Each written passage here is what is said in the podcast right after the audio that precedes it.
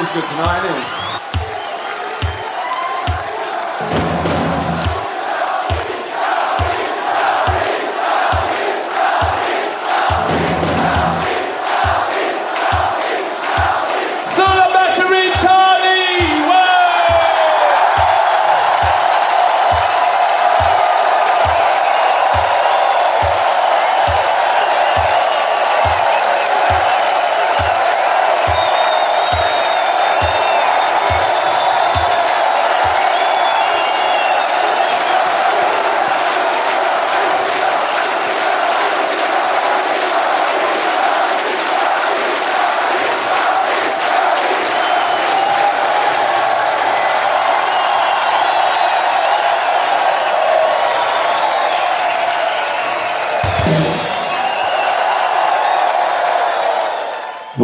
Tous, nous nous retrouvons pour euh, une émission un peu particulière, une émission qu'on aurait aimé ne pas faire et que pourtant nous savons que nous allions faire forcément un jour, euh, puisque nous avons appris il y a deux jours à l'heure où nous enregistrons le décès de, Charlie Watts. Euh, ça nous a d'autant plus à la fois surpris et pas surpris malgré tout, puisque juste avant, il y a quelques semaines, Charlie, en tout cas son, l'attaché de presse avait annoncé qu'il ne participerait pas à la prochaine tournée, euh, puisqu'il se remettait d'une opération qui, selon ses médecins, s'était bien passée.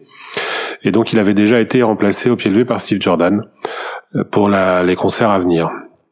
Il se trouve que visiblement, euh, il ne s'est pas si bien ça de son opération puisqu'il est mort dans un hôpital londonien, euh, paisiblement, dit un communiqué.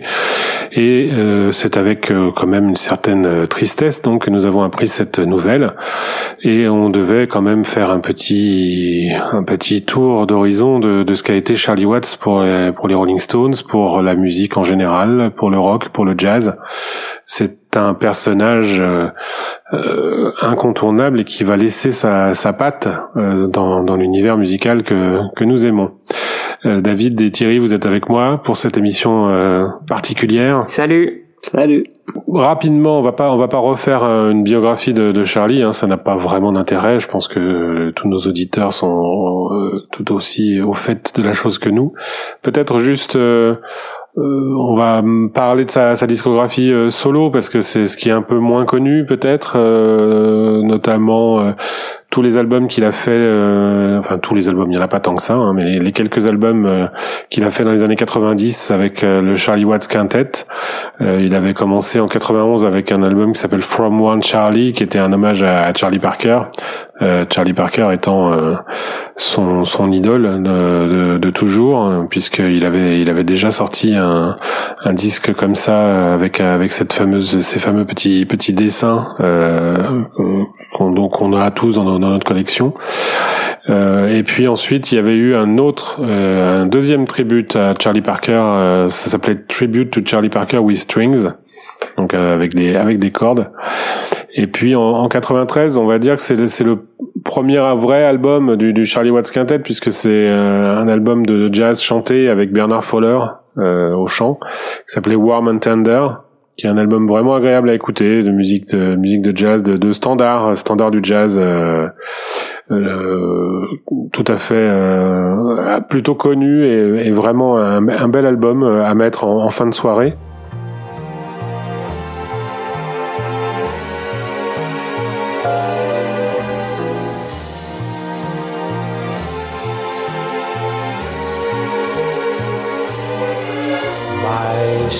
Has sails that are made of silk. The decks are trimmed in gold,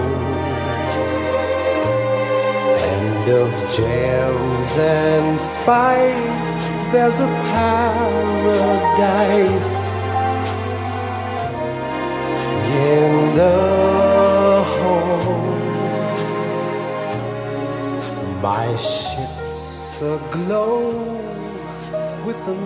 Et en 2000, il y avait eu ce, disque, alors euh, vraiment à part, qui est très particulier, qu'il a, qu'il a enregistré avec Jim Keltner, qui s'appelait euh, Charlie Watts Jim Keltner Project.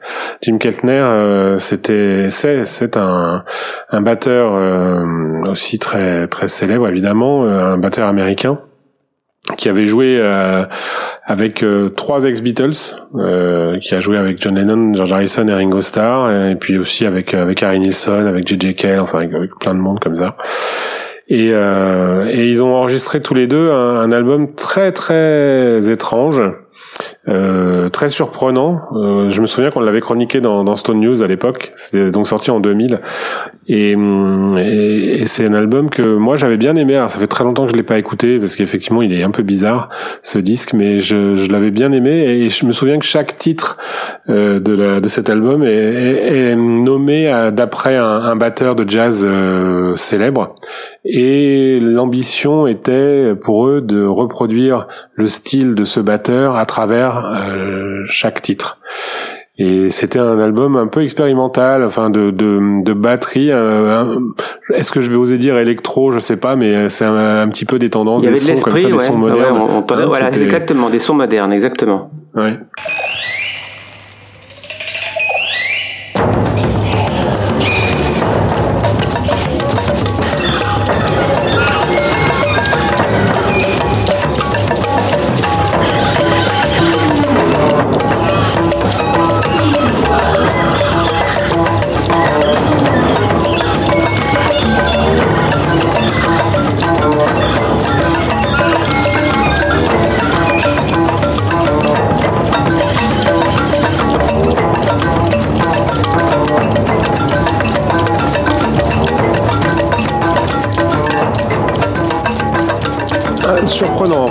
Charlie Watts, là, on l'attendait pas du tout. Et bon, évidemment, on peut dire que c'était un carton cet album, mais, mais, mais moi, je l'avais trouvé intéressant et d'en reparler, ça me donne envie de le réécouter là, d'ailleurs. ce que je, ce que je vais faire dans les jours qui viennent, je pense. Euh, ensuite, il y avait eu un, un live euh, Ronnie Scott, je crois. Euh, avec le Tentet cette fois, c'était Charlie and the Tentet Watts. Exactement, ils étaient 11 sur scène enregistré en 2001. Il avait fait une, une, une session de concert Ronnie Scott. Euh, ça, ça, a été enregistré et c'est sorti en 2004. À l'occasion également, de toute façon, d'une autre session de, de, de concert Scott. C'est ça. Et là, c'est un album de reprise de, de Duke Ellington, de Miles Davis. Euh, et il y avait une, une version de Satisfaction, je crois, sur, ce, sur ce disque une version euh, jazz aussi, enfin un peu, euh, ouais, un peu déstructurée. Il était co-signé euh, Jagger Richard, puis l'un de ses camarades, Presencer, je crois. ça s'appelait Faction et quelque chose. Enfin voilà. Et puis ensuite, il avait monté le ABCD of Boogie Woogie. Euh, et ça, c'était plutôt drôle. Donc le ABCD, c'était, alors, est-ce que vous vous souvenez, c'était Axel Zwim... oui, Zwingenberger. Exactement, Ben Waters. Axel Zwingenberger, Ben Waters. Charlie Watts et, Dave Green. Dave Green. Dave, Green, qui faisait partie du quintet en fait dès le départ. C'était un, de ses camarades de jeu, le bassiste, qui, enfin la contrebasse d'ailleurs, qui, qui, faisait partie du quintet euh, et du tentet aussi d'ailleurs. Et euh, donc Ben Waters et Axel Zwingenberger qui sont des pianistes euh, tous les deux et qui avaient donc rejoint cette formation pour euh, faire, bah, comme son nom l'indique, du boogie woogie. Il avait sorti, euh, il y avait un album, euh, c'était un album studio, hein, je crois, The Magic of Boogie Woogie. Ouais, il y a eu un studio et suivi euh, deux ans plus tard d'un live. à Paris d'ailleurs, enregistré à Paris. À Paris, voilà. Ouais. C'était, je crois que c'était au cours d'une session FIP, non, il me semble. Il y a eu aussi un, euh, ouais, je crois que c'était FIP ou en tout cas il y a eu aussi une, une un enregistrement et un passage radio. Ouais, tout à fait. Et t'as oublié le premier chapitre en fait, David. Euh, c'est-à-dire qu'en fait, le premier euh, album solo de, de, Charlie en tant que tête, il est sorti en 86. C'est le Live at Fulham Town Hall du Charlie Watts Orchestra. Exact. Voilà. Euh, donc c'est là, on est sur du jazz big bang plutôt. Donc c'est une formation assez large. Et ce qui est assez euh, assez étrange en fait, c'est que c'est un disque qui a été enregistré. Euh, donc Charlie avait une petite tournée à l'époque, donc c'est symboliquement c'est très important parce que c'est c'est certainement ce projet-là qui à l'époque lui a permis de de sortir de sa sa période la plus sombre au niveau personnel où il est voilà euh, la seule fois de sa vie où il a un peu euh, comment dire, mmh. voilà. oui, il était tombé un peu dans, un peu trop tombé dans l'alcool. Voilà. Hmm. Et voire même d'autres substances. Et c'est c'est entre autres d'avoir créé ce projet, d'avoir euh, d'avoir sorti ce disque qui lui a permis un peu euh, dans une période où les Stones étaient inactifs, euh, de voilà de, de reprendre confiance en lui, on va dire, et qui sorti un peu bah, de, ce, de cette mauvaise passe. C'était au moment du split, quoi. De, après, c'est après, après Dirty Work, il me semble, non? C'était après. Ouais, ouais c'est juste après Dirty Work. D'ailleurs, euh, quand il, à l'époque où il, où il faisait cette tournée, il aurait dû en théorie, euh, voilà, faire la promo de Dirty Work. Enfin, les Stones. Euh, de toute façon, à l'époque, on aurait dû être, voilà. Hmm. Oui, on se souvient. Enfin, Dirty Work qui, avait été un cauchemar pour lui. C'était un, enregistrement de Dirty Work, c'était très mal passé. Il avait, c'était à ce moment-là où il a effectivement, je me rappelle de quelques réflexions euh, euh, au, détour d'interviews de micro tendus au, sortir du studio Pathé Marconi où, il disait, euh, ça fait ça fait 25 ans que, que je traîne avec les Stones. Euh, je sais plus, enfin je sais plus exactement, mais pour paraphraser, c'était euh, euh un an de travail et 24 ans de 24 ans de glande ou un truc comme ça. C'était. Euh, donc oui, c'était c'était pas une très bonne période effectivement, mais pour mais pour aucun des Stones après Dirty Work. Donc effectivement, cet album Live at Fulham Town Hall, qui est, qui est le premier album de, de Charlie solo, et, et, ça me fait penser que tous ces disques là dont on vient de parler, ben on les trouve plus quoi. On, trouve on trouve plus rien du tout. Il y a, rien à part le si il y a le ABCD of Boogie Woogie qu'on peut encore trouver euh, qui est dans les bacs, enfin qui est facilement euh, disponible. Euh, pour le reste, le Live in Paris du ABCD of Boogie Woogie parce que même pas le Magic of Boogie Woogie, ça on ne trouve pas. mais tout le reste, ça a complètement disparu des, catalogues, des bacs et même sur les plateformes de streaming. le seul qui est disponible sur Spotify et Buzz et Deezer, je viens de, je vais vérifier.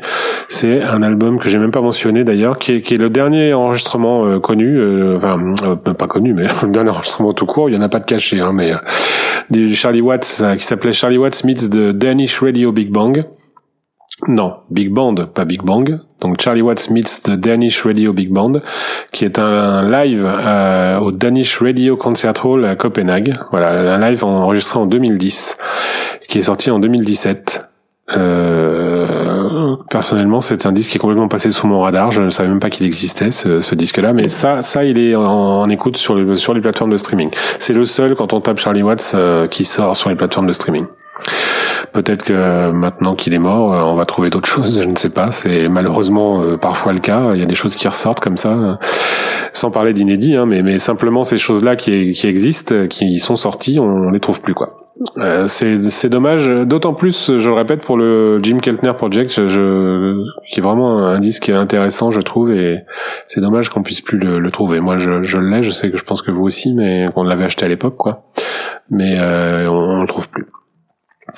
Bon, en dehors de tout ça, euh, bien, on, est quand même très triste parce que Charlie, c'est, bah, c'est Charlie quoi. Hein, merde, les gars, c'est Charlie quoi. Bah, un mec discret euh, qui, qui, qui, qui faisait pas beaucoup parler de lui, mais euh, qui comptait énormément pour euh, pour le groupe. Bah oui, c'est c'est vraiment le comme on l'a entendu dans, dans, le petit générique spécial qu'on a fait pour cette émission là, euh, c'est quand même le seul qui avait son ovation euh, rien que pour lui à partir des années 2000 quoi. C'est c'était même avant peut-être même dès, dès le Babylone. Dès les années 95 même. Ouais, c'est ça, mais des Voodoo. Et pas petite ovation. Oui, t'as raison, c'est des voodoo, puisqu'en plus, je suis, je suis bête, puisque je l'ai pris à Paris. Bah oui, c'est ça, c'est, c'est Paradiso et l'Olympia que j'ai pris dans le, pour, pour faire ça. Donc, euh, effectivement, c'est dès 95, 94, 95, il y avait déjà euh, cette ovation euh, pour Charlie qui a qui a duré jusqu'au bout quoi et euh, bon alors bien sûr euh, les, les, trois autres sont sont toujours ont toujours été acclamés mais mais Charlie c'est ça a toujours été un jeu euh, pour le public comme ça de le pour même presque pour le mettre dans l'embarras quoi hein. au départ c'était un peu ça et puis après c'est devenu c'est devenu une routine et puis un, jeu entre le public et, et lui mais bon bah on a on a quelques souvenirs ou anecdotes peut-être euh, qu'on peut partager euh, David tu as des histoires un petit peu non de, Charlie? Comme je disais je l'avais vu au Ronnie Scott en, en 2004 il avait euh, avec le Tentet il y avait une, une résidence au Ronnie Scott. Ça a duré une dizaine de jours. Chaque chaque soir avait deux sets et j'avais assisté à l'un des sets un soir probablement un week-end d'ailleurs pour faire un aller-retour à Londres.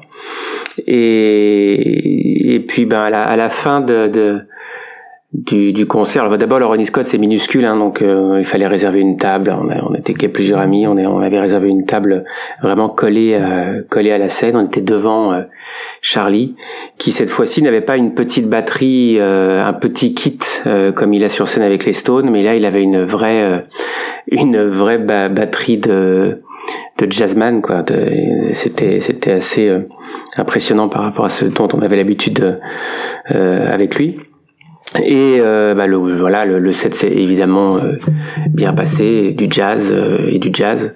Et à la fin, entre les deux sets, donc il repart en, en coulisses et puis quelques personnes lui lui courent après pour pour faire signer deux trois trucs. Et il n'était pas forcément dans dans dans le mode dispo, donc il ronchonnait un peu, il râlait, il pouvait mettre un coup de un coup de marqueur sur un, une pochette du disque.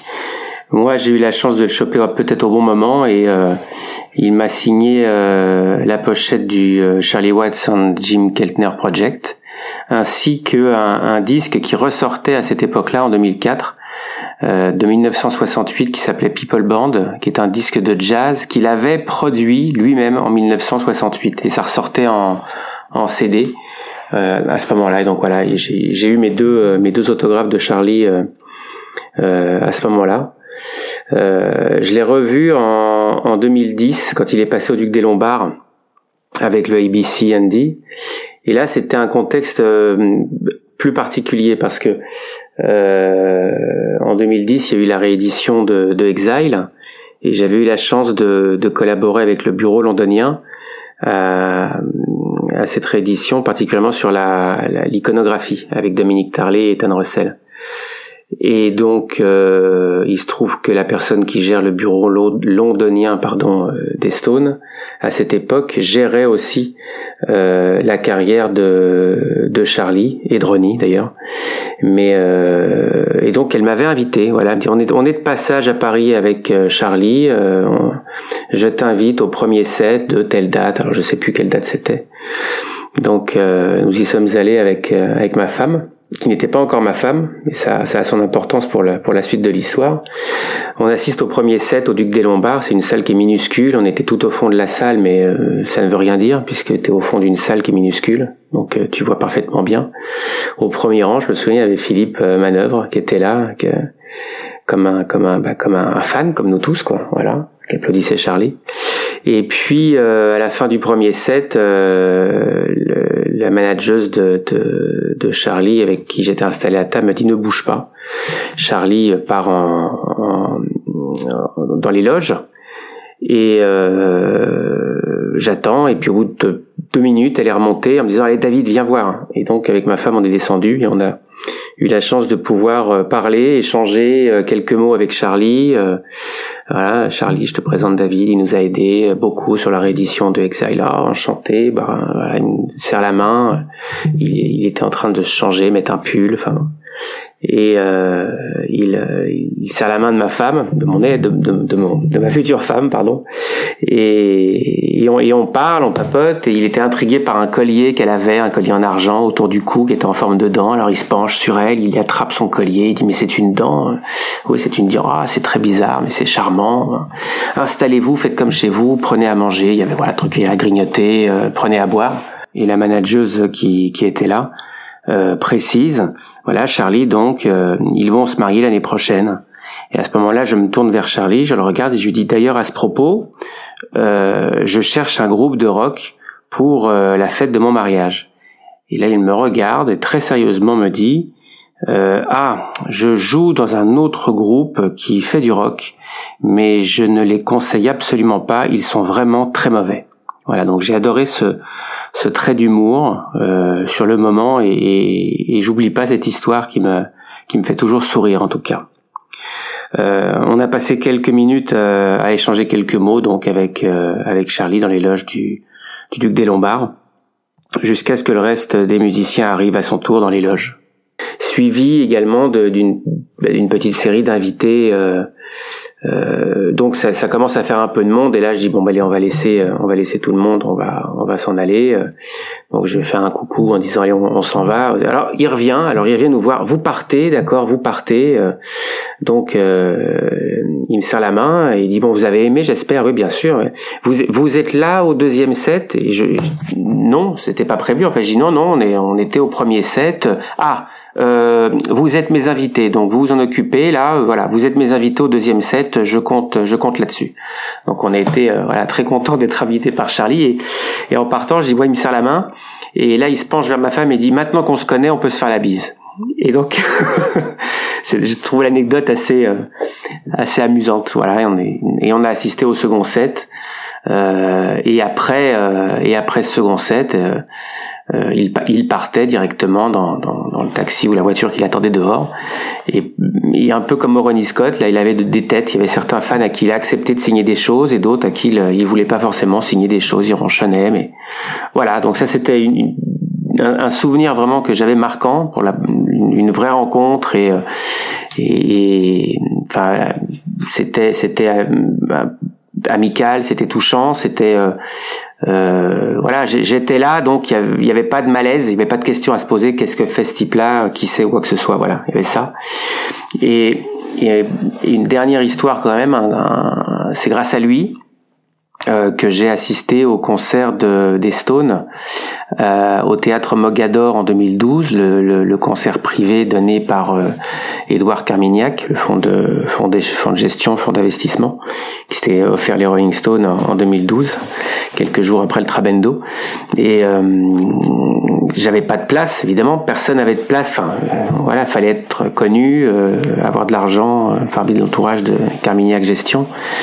Mais euh, les Stones étant à Paris à ce moment-là, le, le, management étant à Paris à ce moment-là, euh, nous avions croisé euh, quelques personnes au, au, au, Trabendo.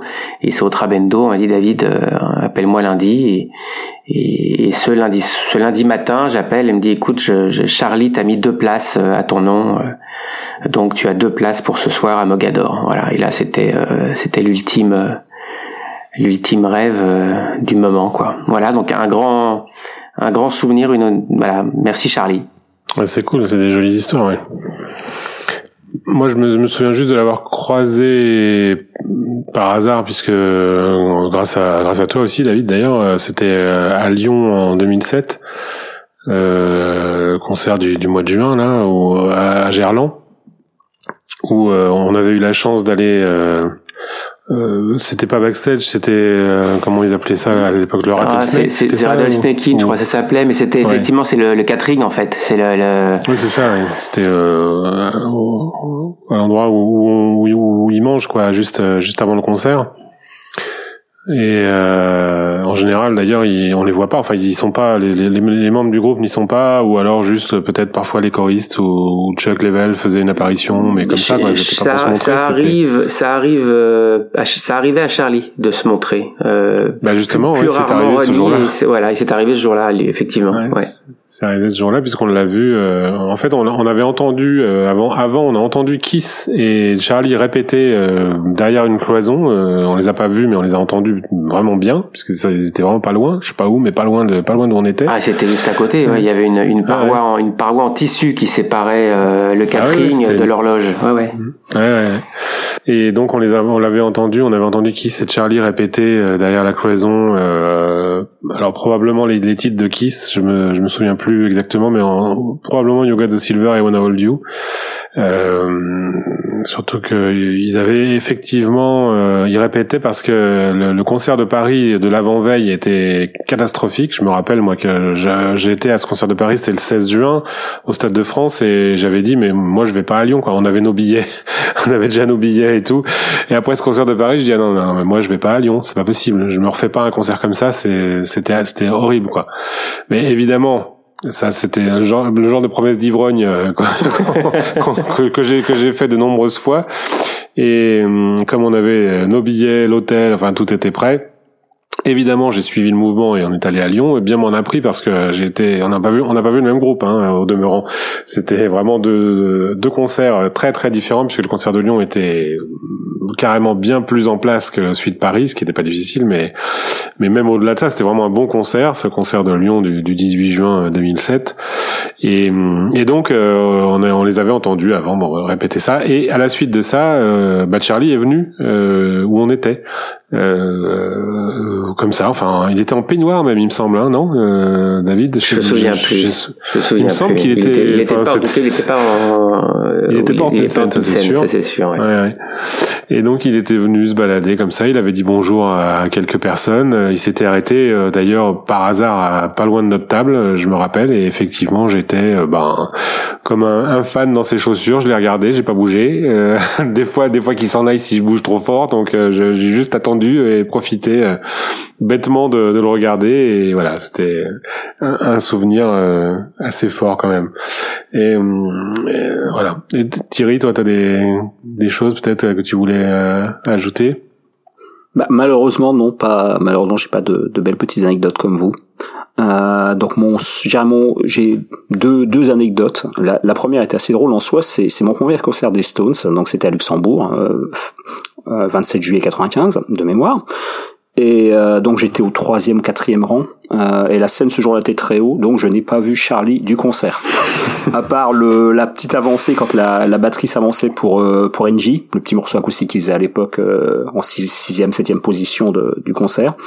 C'est le seul moment où j'ai vu Charlie de tout le concert des deux heures, deux heures, deux heures et quart que durait un concert de, de Voodoo Lounge. Donc ça c'était assez euh, c'est paradoxal en fait.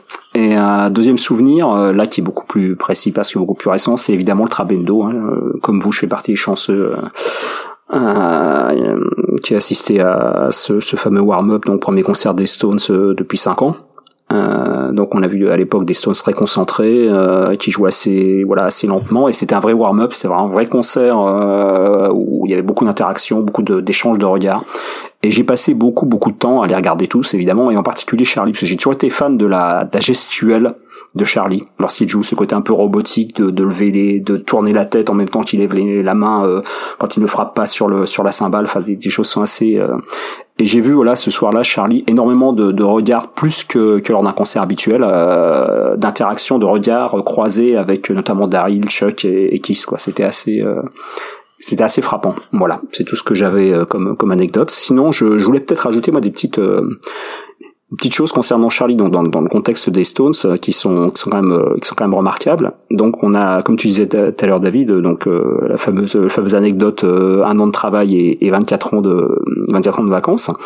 Euh, mais en tout cas, une chose qui est sûre, c'est que Charlie n'a jamais lâché l'affaire. Charlie a toujours été là. Euh, donc, lorsque les Stones sont notamment en période de pré-production euh, avant un album, euh, bah, généralement, c'est les trois, les trois, les trois sont là, quoi. C'est-à-dire Jagger Richards, certes, mais Charlie est toujours là. souvent, Ronnie arrive après, Chuck Leavell arrive après, etc., etc. mais en tout cas, il a, il a toujours été là. Il fait vraiment partie du, socle de base. Et ce qui est vraiment remarquable, c'est que c'est quelqu'un qui n'a jamais réclamé un crédit alors qu'on peut imaginer quand on connaît la comment dire le, la la vision de Keith Richards sur la notion de composition, hein, quand il dit qu'il shot des trucs dans l'air comme ça et que ça devient des morceaux. Euh, on sait que les Stones ne sont pas des songwriters dans le sens dans le sens, dans le sens noble du terme. Hein. Il y a beaucoup de morceaux qui sont aussi de jam comme ça, un peu informes. Euh, voilà, on lance la batterie, on lance la basse, on lance la guitare, on verra ce que ça donne. Euh, et quelqu'un avec un ego nettement plus développé que Charlie aurait pu régulièrement réclamer des crédits. Euh, voilà, ce morceau-là, je suis, voilà. Enfin, euh, c'est quand même quelque chose que je trouve. Euh, je pense pas que ce soit courant dans le cadre d'un groupe de d'un groupe de rock que, que quelqu'un soit autant investi dans son rôle, tout en restant volontairement en retrait tel que l'a fait Charlie. C'est vraiment quelque chose qui est, qui est, qui enfin, j'enfonce des portes ouvertes en disant ça, mais c'est, c'est une non, chose non, qui t'as raison. Et c'est, ça, ça correspond à mon avis à la vision qu'il avait et qu'il a toujours défendu d'un, d'un batteur dans un groupe de rock, c'est-à-dire que le batteur, il est au fond de la scène et il ferme sa gueule, quoi, en fait. alors, il le disait pas comme ça, il l'a jamais dit comme ça, mais, mais c'est, c'est un peu ce qui, ce qu'il a toujours défendu. Il a toujours, on le sait, euh, eu en horreur les solos de batterie. Euh, je pense pas qu'il en ait jamais fait de sa vie. Et, nous en sommes ravis. Nous en sommes ravis. nous en sommes ravis, effectivement. Euh, et, euh, et, il a toujours euh, mis en mis en avant cette forme de discrétion, ce qui est un, un oxymore en fait. Hein, mais c'est vraiment euh, tout à fait euh, remarquable et, et, il est il est il restera je pense euh, fameux pour ça quoi. Euh, d'avoir su rester à la place qu'il considérait être la sienne tout au long de ces années indéfectiblement. Et il a beau il a eu beau toujours un petit peu dire que ce qu'il aimait c'était le jazz. Et surtout beaucoup les commentateurs plus que lui d'ailleurs ont toujours dit euh, Charlie Watts euh, batteur de jazz à l'origine euh, qui n'a jamais voulu ni aimé faire du rock. Mais mais c'est pas vrai. Il, a à, chaque à chaque fois qu'on lui a posé la question il a toujours dit à qui voulait l'entendre que il aimait ça en fait jouer de la batterie. Et, et parce qu'il jouait pas de batterie chez lui et donc pour jouer de la batterie ben il partait en tournée.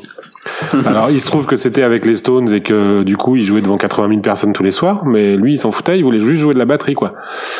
Euh, c'était ça en fait hein, qui, qui, le, qui le motivait. Il a toujours dit qu'il aimait ça. C'était c'était son truc. Il voulait jouer de la batterie euh, et et qu'il aimait ces gars-là quoi. Il a il a toujours aussi de, dit euh, son son amour et son amitié profonde pour euh, pour qui c'est et, Mick aussi alors qu'effectivement euh, on n'a pas parlé des participations euh, sur différents albums à droite à gauche on a parlé de la discographie mais en dehors de ça il a il a quand même fait quelques participations on va pas toutes les énumérer encore qu'il n'y en ait pas tant que ça mais bon ça n'a pas grand intérêt mais il a collaboré ben, avec Keith Richards sur certains projets avec Ron Wood sur d'autres mais jamais effectivement avec avec Mick en solo il a jamais fait jouer sur un album de Mick Jagger je sais pas si c'est euh, de ça son vient fait. plus de mix certainement. C'est ce que j'allais dire. Justement, voilà, qui, ouais. qui s'éloignait du, volontairement du. Voilà. Du, Mick a toujours a toujours tellement eu peur. Microcosme euh, stonien. Voilà, il a toujours tellement redouté Mick Jagger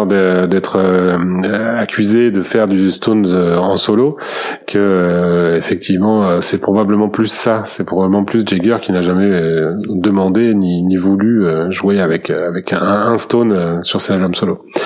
bon, mais en tout cas. Ce qui est remarquable pour en revenir aux Stones, excuse-moi, je te coupe. Oui, vas-y, vas-y. Euh, concernant les Stones, c'est quand on regarde statistiquement, euh, le nombre de morceaux sur lesquels, enfin, Charlie est absent, c'est c'est c'est vraiment infime. Euh, de toute la carrière des Stones, donc on parle de, fin, euh, que ça soit euh, en, en, termes de, d'albums finis ou même d'outtakes de quoi que ce soit, euh, le nombre de sessions studio que les Stones ont fait sans Charlie, c'est, vraiment infime. Et euh, au, niveau des, des morceaux commercialisés, donc j'ai, vraiment pas le temps, c'est vrai qu'on était, on était pris, de court par cette, cette triste nouvelle, donc je, je vois que j'ai pas vraiment préparé le truc, mais j'ai regardé rapidement. Et euh, le nombre de morceaux sur les albums des Stones Charlie ne joue pas, il y en a, ça se compte sur les doigts d'une de, main quasiment. Hein, ah il, joue pas sur You Can Do It What You Want, il joue pas sur Happy, Shine a Light, euh, donc c'est, je crois c'est Jimmy Miller dans les dans les trois cas. Euh, il joue pas sur It's Only Rock'n'Roll parce que donc le groupe a gardé euh, la, la, prise de batterie de, de Kenny Jones. Euh, il joue pas sur un ou deux morceaux de, bah, de Dirty Work, on en parlait justement tout à l'heure, période un peu trouble. Mais sorti de ça, euh, contrairement par exemple Baby Wyman qui a, qui, a, qui a, souvent été absent, euh, ou du moins euh, à qui on faisait pas toujours appel parce que voilà, il y, avait suffisamment de bassistes compétents dans le groupe, notamment pour euh, pour les, les démos, ce genre de choses. Euh, Charlie était toujours là, il a toujours été là, fidèle au poste. Hmm. Bah oui, et ben alors on va pas euh, se perdre en conjecture, hein, mais il y a une tournée qui est prévue là, euh, de 13 ou 14 dates, je sais plus, parce qu'il y a eu une annulation, enfin bref. Euh, avant, avant cela, ils avaient déjà, donc comme je l'ai dit en introduction, annoncé le remplacement de Charlie par Steve Jordan.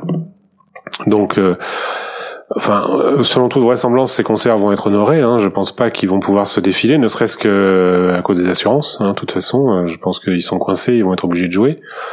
Euh, je sais pas ce que vous en pensez, mais je, à mon avis, ils ah sont cuits là pour ces, ces concerts-là, ils vont avoir lieu. Ah bah, alors ces concerts-là auront, lieu, sauf euh, conditions sanitaires qui se détériorent. De toute façon, c'est le seul truc qui pourrait.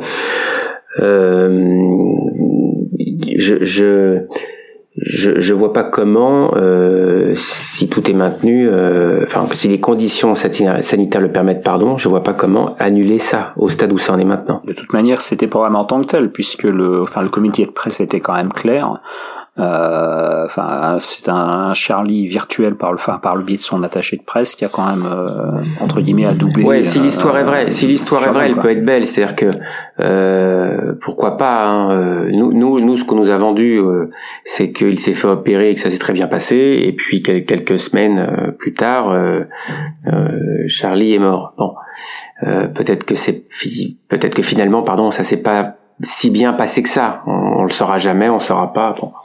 Euh, mais si c'est vrai que Charlie sur son lit d'hôpital euh, euh, par, par par téléphone ou management interposé parce que les autres sont pas à côté, hein, bah, si effectivement il, il dit continuez et je vous conseille Steve Jordan, si, si c'est si c'est la vraie histoire, euh, bah elle est belle. Il faut continuer, il faut euh, il faut honorer ce qui a, ce qui a été ce qui a été dit.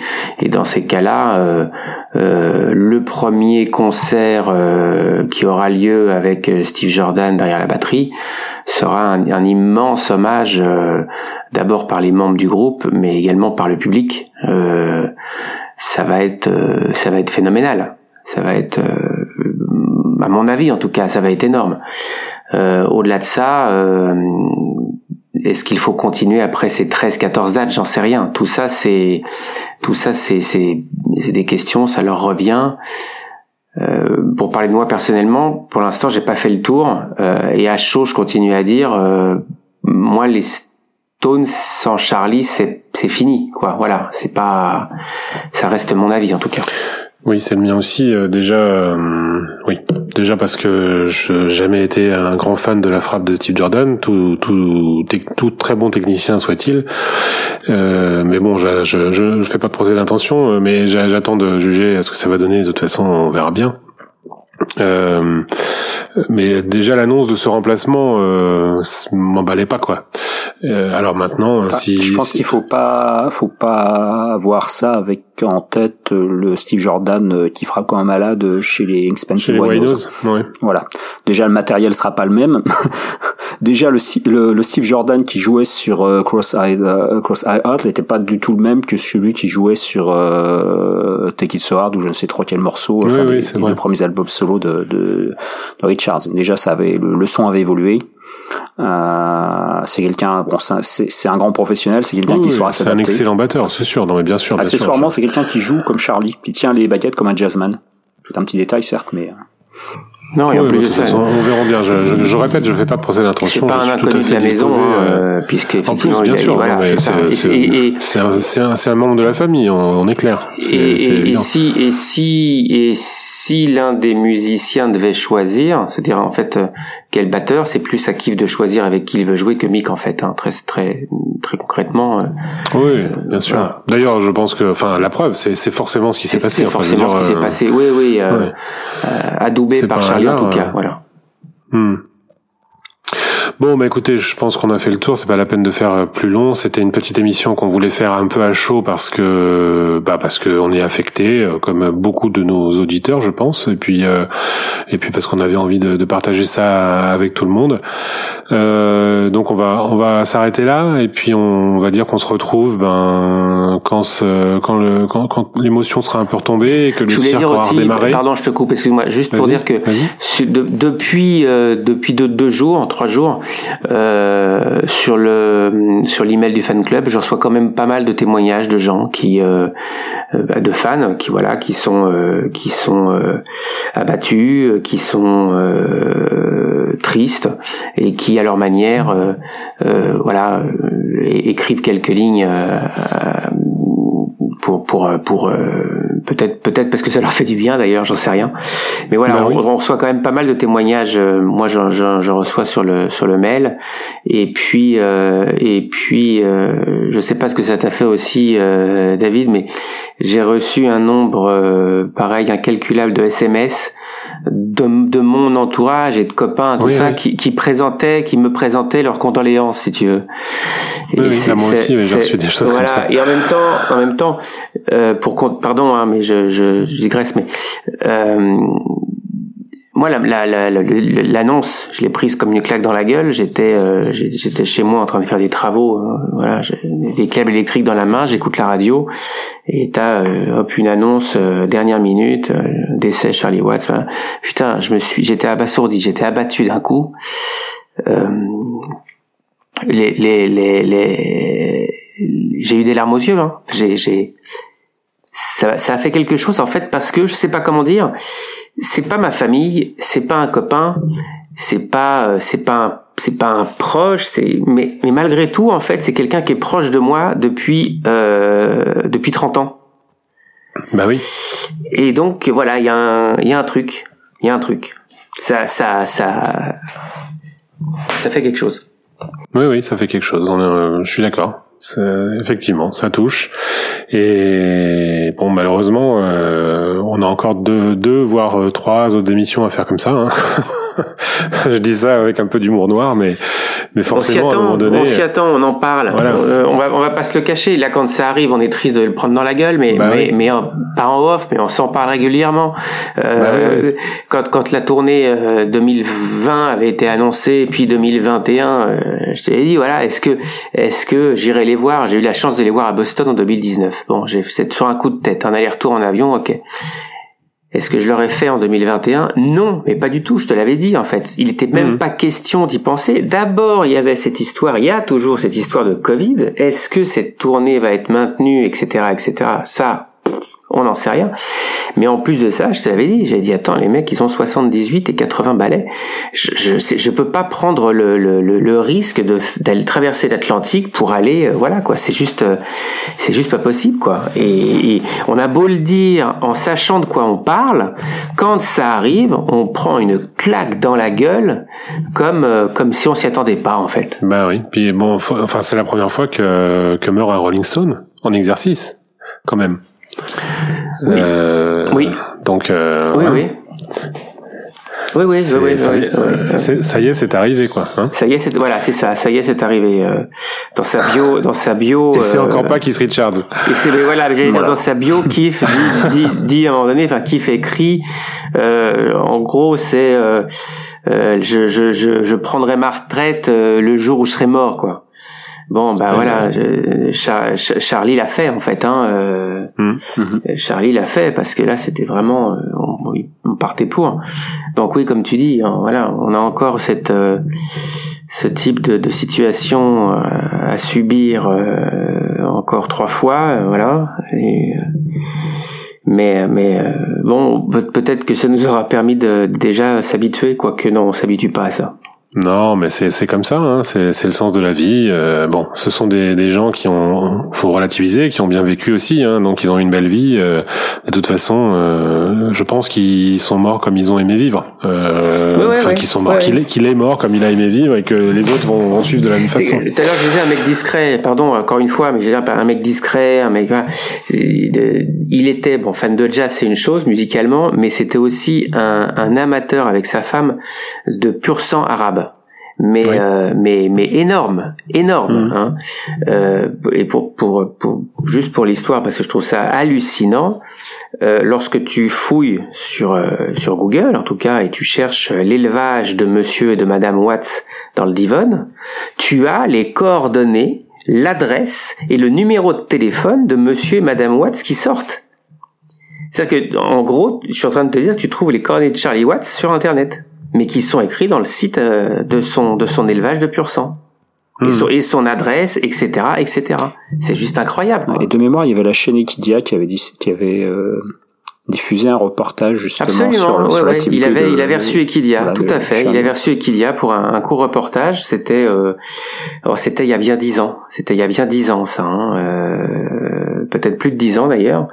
Et et pour parler de chaîne de télé aussi, il avait été reçu par le JT de France 2 par Élise Lucet en 2010 euh, entre les deux trois soirs euh, du Duc des Lombards où, Charlie avait dit que c'était pour lui un rêve de passer dans une petite salle à Paris et, de jouer du jazz. Voilà. Euh, oui, puisqu'on est dans les archives, on parle des, archives télé. Pour l'anecdote, en hommage à Charlie, Lina vient de ressortir de ses archives une, une interview de l'émission Pop 2 par Giorgio Gomelski donc il avait interviewé Charlie en 71 de mémoire.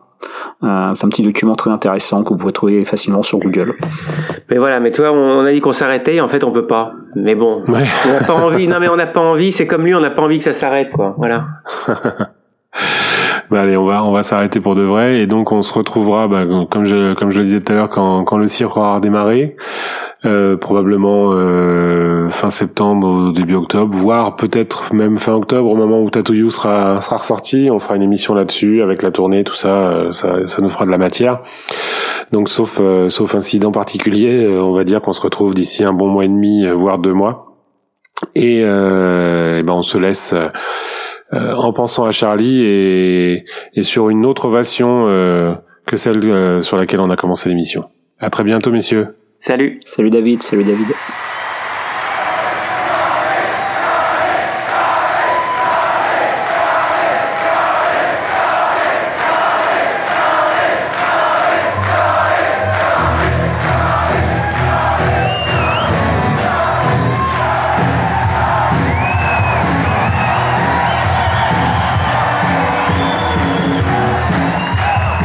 That's what I do. I play the drums for Keith and Mick. I don't play for me.